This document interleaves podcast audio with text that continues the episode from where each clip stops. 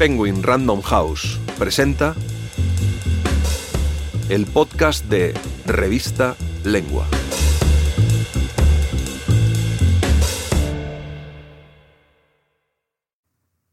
Monólogo de Isabel viendo llover en Macondo. Por Gabriel García Márquez.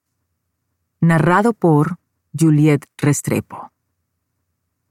En junio de 1950, mientras trabaja de periodista, García Márquez publicó el primero de una serie de textos que irían saliendo en distintas revistas con la advertencia Apuntes para una novela. Difíciles de conseguir durante décadas para sus lectores hasta la llegada de Camino a Macondo, ahí están La Casa de los Buendía, La hija del coronel, Un día después del sábado, y entre otras extraordinarias ventanas a ese pueblo que comenzaba a tomar forma este monólogo de Isabel viendo llover en Macondo.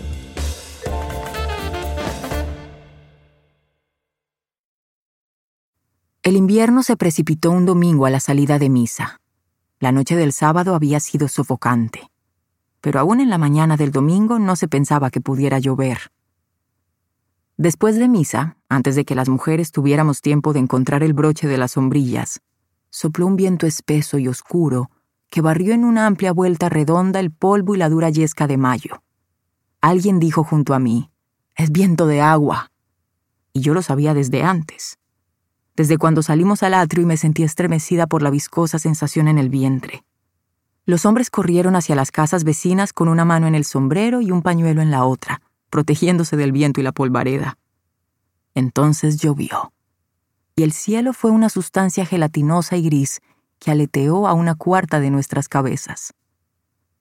Durante el resto de la mañana, mi madrastra y yo estuvimos sentadas junto al pasamano, alegres de que la lluvia revitalizara el romero y el nardo, sedientos en las macetas después de siete meses de verano intenso, de polvo abrasante.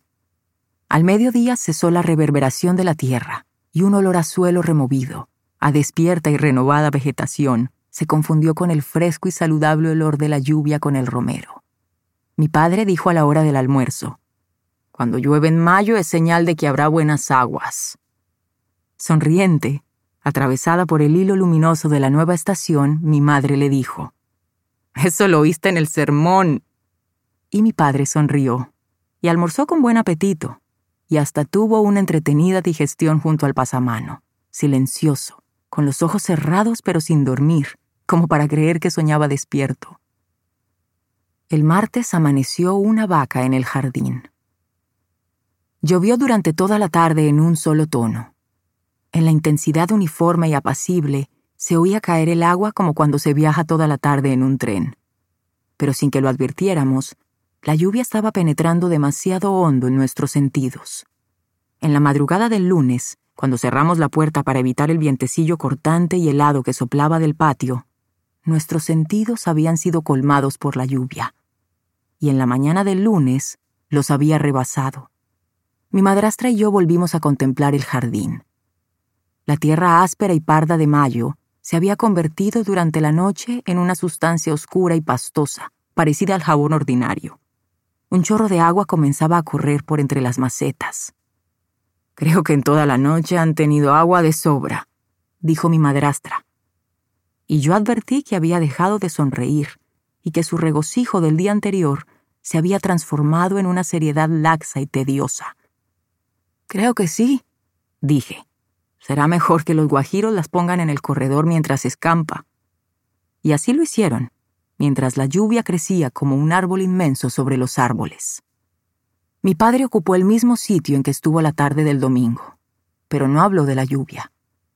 Dijo, debe ser que anoche dormí mal porque me ha amanecido doliendo el espinazo. Y estuvo allí sentado contra el pasamano, con los pies en una silla y la cabeza vuelta hacia el jardín vacío. Solo al atardecer, después que se negó a almorzar, dijo, Es como si no fuera a escampar nunca. Y yo me acordé de los meses de calor. Me acordé de agosto, de esas siestas largas y pasmadas en que nos echábamos a morir bajo el peso de la hora, con la ropa pegada al cuerpo por el sudor, oyendo afuera el zumbido insistente y sordo de la hora sin transcurso. Vi las paredes lavadas, las junturas de la madera ensanchadas por el agua, Vi el jardincillo, vacío por primera vez. El jazminero contra el muro, fiel al recuerdo de mi madre. Vi a mi padre sentado en el mecedor, recostadas en una almohada las vértebras doloridas y los ojos tristes, perdidos en el laberinto de la lluvia. Me acordé de las noches de agosto, en cuyo silencio maravillado no se oye nada más que el ruido milenario que hace la Tierra girando en el eje oxidado y sin aceitar. Súbitamente me sentí sobrecogida por una agobiadora tristeza. Llovió durante todo el lunes, como el domingo, pero entonces parecía como si estuviera lloviendo de otro modo, porque algo distinto y amargo ocurría en mi corazón. Al atardecer dijo una voz junto a mi asiento. Es aburridora esta lluvia. Sin que me volviera a mirar, reconocí la voz de Martín. Sabía que él estaba hablando en el asiento del lado, con la misma expresión fría y pasmada que no había variado ni siquiera después de esa sombría madrugada de diciembre en que empezó a ser mi esposo. Habían transcurrido cinco meses desde entonces. Ahora yo iba a tener un hijo. Y Martín estaba allí, a mi lado, diciendo que le aburría la lluvia. Aburridora no, dije. Lo que me parece demasiado triste es el jardín vacío y esos pobres árboles que no pueden quitarse del patio. Entonces me volví a mirarlo, y ya Martín no estaba allí. Era apenas una voz que me decía, por lo visto no piensa escampar nunca. Y cuando miré hacia la voz, solo encontré la silla vacía. El martes amaneció una vaca en el jardín. Parecía un promontorio de arcilla en su inmovilidad dura y rebelde, hundidas las pezuñas en el barro y la cabeza doblegada. Durante la mañana los guajiros trataron de ahuyentarla con palos y ladrillos. Pero la vaca permaneció imperturbable en el jardín, dura, inviolable, todavía las pezuñas hundidas en el barro y la enorme cabeza humillada por la lluvia. Los guajiros la acosaron hasta cuando la paciente tolerancia de mi padre vino en defensa suya. Déjenla tranquila, dijo. Ella se irá como vino. Al atardecer del martes, el agua apretaba y dolía como una mortaja en el corazón. El fresco de la primera mañana empezó a convertirse en una humedad caliente y pastosa. La temperatura no era fría ni caliente, era una temperatura de escalofrío. Los pies sudaban dentro de los zapatos. No se sabía qué era más desagradable, si la piel al descubierto o el contacto de la ropa en la piel. En la casa había cesado toda actividad. Nos sentamos en el corredor, pero ya no contemplábamos la lluvia como el primer día. Ya no la sentíamos caer. Ya no veíamos sino el contorno de los árboles en la niebla, en un atardecer triste y desolado que dejaba en los labios el mismo sabor con que se despierta después de haber soñado con una persona desconocida. Yo sabía que era martes, y me acordaba de las mellizas de San Jerónimo, de las niñas ciegas que todas las semanas vienen a la casa a decirnos canciones simples, entristecidas por el amargo y desamparado prodigio de sus voces. Por encima de la lluvia yo oía la cancioncilla de las mellizas ciegas y las imaginaba en su casa, acuclilladas, aguardando a que cesara la lluvia para salir a cantar. Aquel día no llegarían las mellizas de San Jerónimo, pensaba yo, ni la pordiosera estaría en el corredor después de la siesta, pidiendo, como todos los martes, la eterna ramita de toronjil. Ese día perdimos el orden de las comidas. Mi madrastra sirvió a la hora de la siesta un plato de sopa simple y un pedazo de pan rancio. Pero en realidad no comíamos desde el atardecer del lunes, y creo que desde entonces dejamos de pensar. Estábamos paralizados, narcotizados por la lluvia, entregados al derrumbamiento de la naturaleza en una actitud pacífica y resignada. Solo la vaca se movió en la tarde. De pronto, un profundo rumor sacudió sus entrañas, y las pezuñas se hundieron en el barro con mayor fuerza. Luego permaneció inmóvil durante media hora, como si ya estuviera muerta, pero no pudiera caer porque se lo impedía la costumbre de estar viva. el hábito de estar en una misma posición bajo la lluvia, hasta cuando la costumbre fue más débil que el cuerpo. Entonces dobló las patas delanteras, levantadas todavía en un último esfuerzo agónico las ancas brillantes y oscuras. Hundió el babeante hocico en el lodazal y se rindió por fin al peso de su propia materia, en una silenciosa, gradual y digna ceremonia de total derrumbamiento. Hasta ahí llegó, dijo alguien a mis espaldas, y yo me volví a mirar, y vi en el umbral a la pordiosera de los martes que venía a través de la tormenta a pedir la ramita de toronjil. Tal vez el miércoles me habría acostumbrado a ese ambiente sobrecogedor si al llegar a la sala no hubiera encontrado la mesa recostada contra la pared, los muebles amontonados encima de ella. Y del otro lado, en un parapeto improvisado durante la noche, los baúles y las cajas con los utensilios domésticos. El espectáculo me produjo una terrible sensación de vacío. Algo había sucedido durante la noche. La casa estaba en desorden. Los guajiros sin camisa y descalzos, con los pantalones enrollados hasta las rodillas, transportaban los muebles al comedor. En la expresión de los hombres, en la misma diligencia con que trabajaban, se advertía la crueldad de la frustrada rebeldía, de la forzosa y humillante inferioridad bajo la lluvia. Yo me movía sin dirección, sin voluntad. Me sentía convertida en una pradera desolada, sembrada de algas y líquenes, de hongos viscosos y blandos, fecundada por la repugnante flora de la humedad y las tinieblas. Yo estaba en la sala contemplando el desierto espectáculo de los muebles amontonados, cuando oí la voz de mi madrastra en el cuarto, advirtiéndome que podía contraer una pulmonía.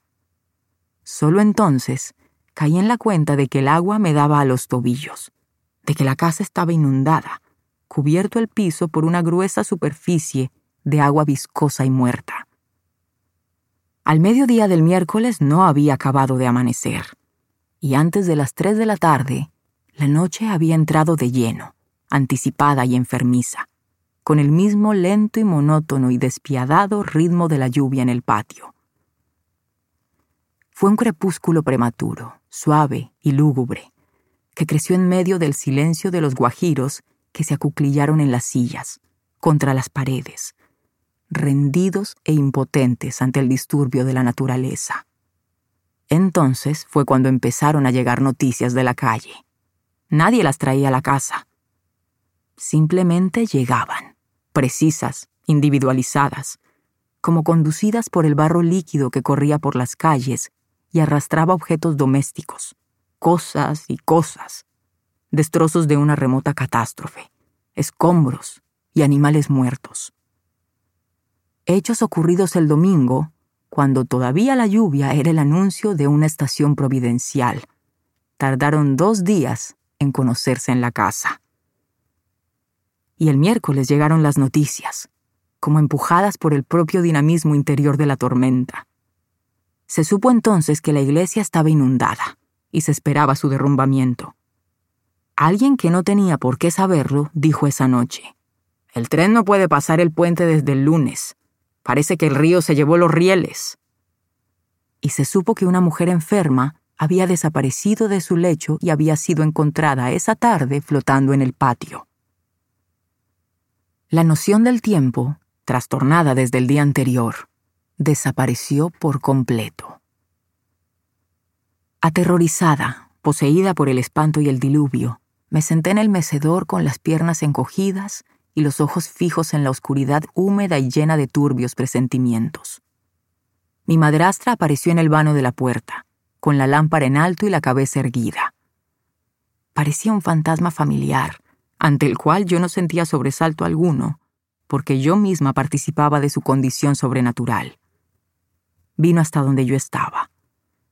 Aún mantenía la cabeza erguida y la lámpara en alto, y chapaleaba en el agua del corredor.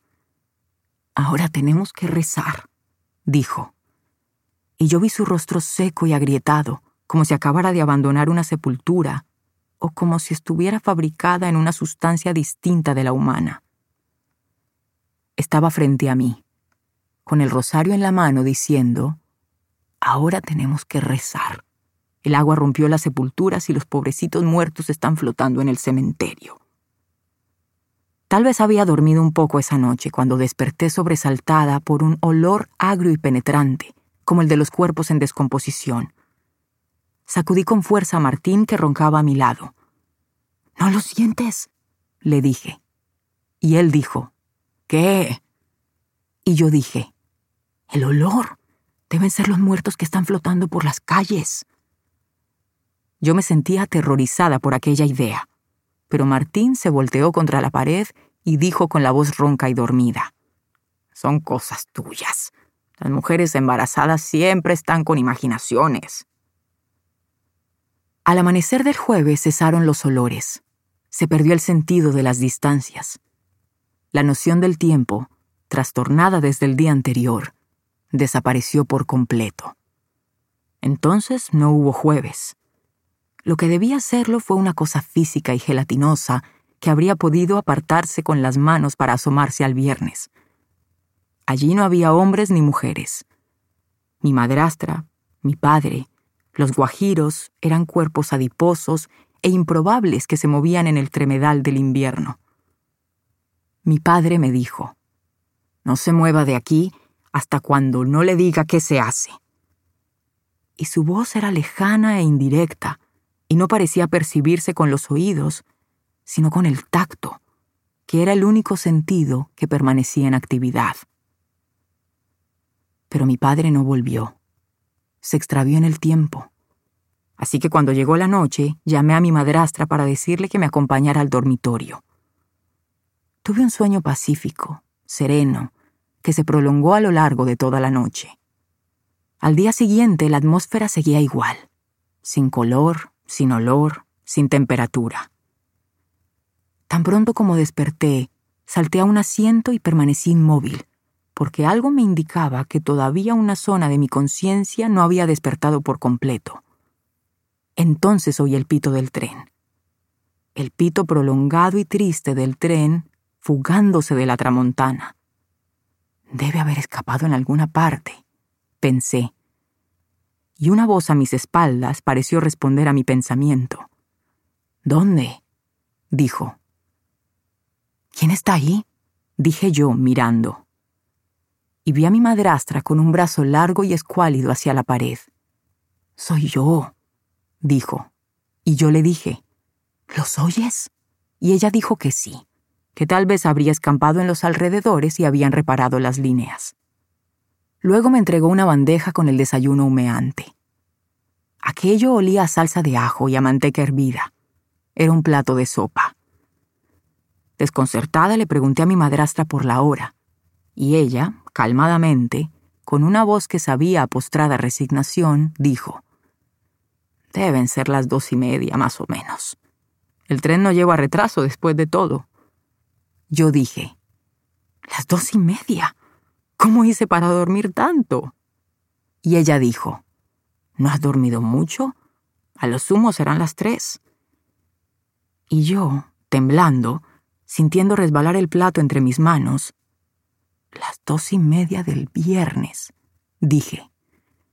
Y ella, monstruosamente tranquila, las dos y media del jueves, hija todavía las dos y media del jueves. No sé cuánto tiempo estuve hundida en aquel sonambulismo en que los sentidos perdieron su valor. Solo sé que después de muchas horas incontables, oí una voz en la pieza vecina. Una voz que decía, Ahora puedes rodar la cama para ese lado.